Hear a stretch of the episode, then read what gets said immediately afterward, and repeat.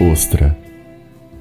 Quando eu era só atriz, escondia-me nos personagens como uma ostra na concha. Sentia-me protegida ali dentro.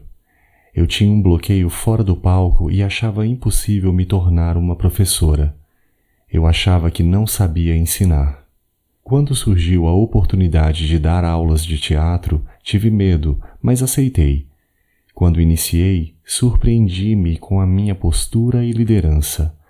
Precisei me comunicar mais do que nunca. Eu não estava mais sozinha.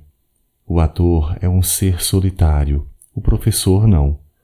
Aquele que ensina tem outros ouvintes, os alunos.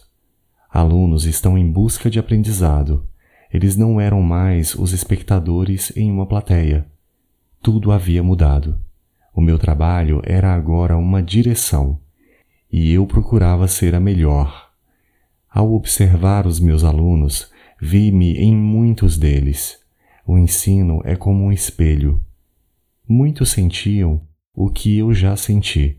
Lembro que fui uma aluna problemática. Deixei alguns professores irritados comigo. Apesar da minha dedicação, eu praticava autossabotagem, era insegura, chata. Isso me fez entendê-los e praticar a tolerância. A sala de aula me transformou como atriz e me convidou a sair de mim mesma, sair do meu eu para o nós, sair do singular para o plural. Não é mais o meu corpo sozinho e independente. São corpos, corpos dependentes do meu olhar. Eles estão ali, cruz ou não, mas cabe a mim ensiná-los, conduzi-los, guiá-los. Confesso que a minha formação artística tornou-se completa ensinando. Formei-me verdadeiramente como atriz e como ser humano ensinando. Sinto-me plena, sinto-me pronta e ao mesmo tempo aprendiz.